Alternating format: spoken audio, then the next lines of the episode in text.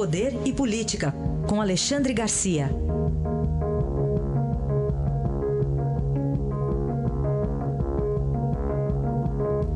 Alexandre, bom dia. Bom dia, Raíssa. Bom dia, Carolina. Bom dia.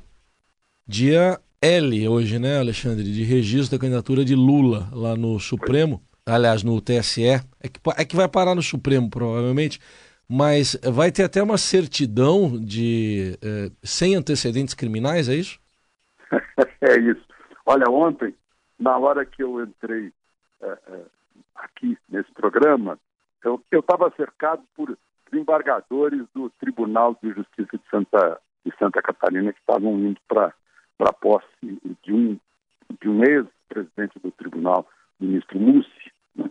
E, e eles me ouviram falando de condenação em primeira instância, em segunda instância, que em país civilizado o sujeito é condenado pela primeira vez e já vai para a cadeia e apela da cadeia. Foi uma reação incrível dos, dos uh, desembargadores, dizendo, é isso mesmo, é assim que tem que ser. Né? Aí o desembargador que estava mais próximo disse, olha, um antecedente criminal não pode registrar candidatura. Pois é, não pode. Só que o PT vai pegar um, uma certidão lá de São Paulo, onde ele não foi condenado. Né? Ele foi condenado no Paraná, foi condenado no Rio Grande do Sul. Esse país é muito esquisito o país não acredita na realidade, acredita no que está no papel. Né? Então é um papel, vai entrega um papel lá, claro, e o Tribunal Superior Eleitoral vai, vai reagir a isso, né? Uh, pode reagir até ex officio, como diz a, a, a nova presidente, a ministra Rosa Weber, que é por iniciativa própria, sem precisar de, uh, uh, de, uma, de, um, de um pedido de impugnação que parece que o João Amoedo está anunciando que vai fazer e vai acabar, como você diz, vai acabar no Supremo essa discussão toda. É, nessa, nesse registro, o, o, tribunal vai estar cercado pelo MST, que ontem já atrapalhou Brasília o que pôde, né, interrompendo vias de, de tráfego muito importantes, e hoje vai de novo fazer isso. Vai sair a uma hora de, um, de uma extremidade do, do, eixo monumental e vai, vai causar um problema danado no coração da capital. Mas, pois é, aí registro de, de um candidato que é condenado por corrupção está preso. É uma coisa incrível, só no Brasil. Está preso e escreve artigo para o New York Times. Aliás, quando eu vi esse artigo, eu lembrei do livro, não sei se vocês leram, O Homem que Inventou Fidel.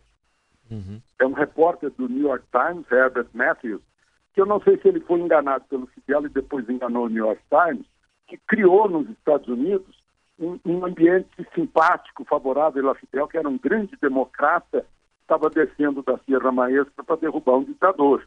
Né? E os Estados Unidos, então, deram um, um, um apoio, uma simpatia para o Fidel, até que descobriram que ele veio para implantar um regime comunista em Cuba.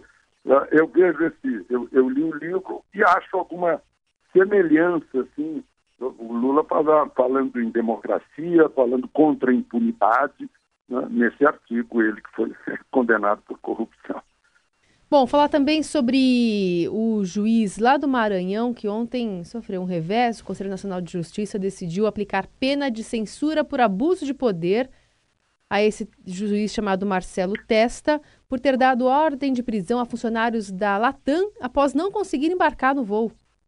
Pois é, aquele juiz foi lá em Imperatriz, né?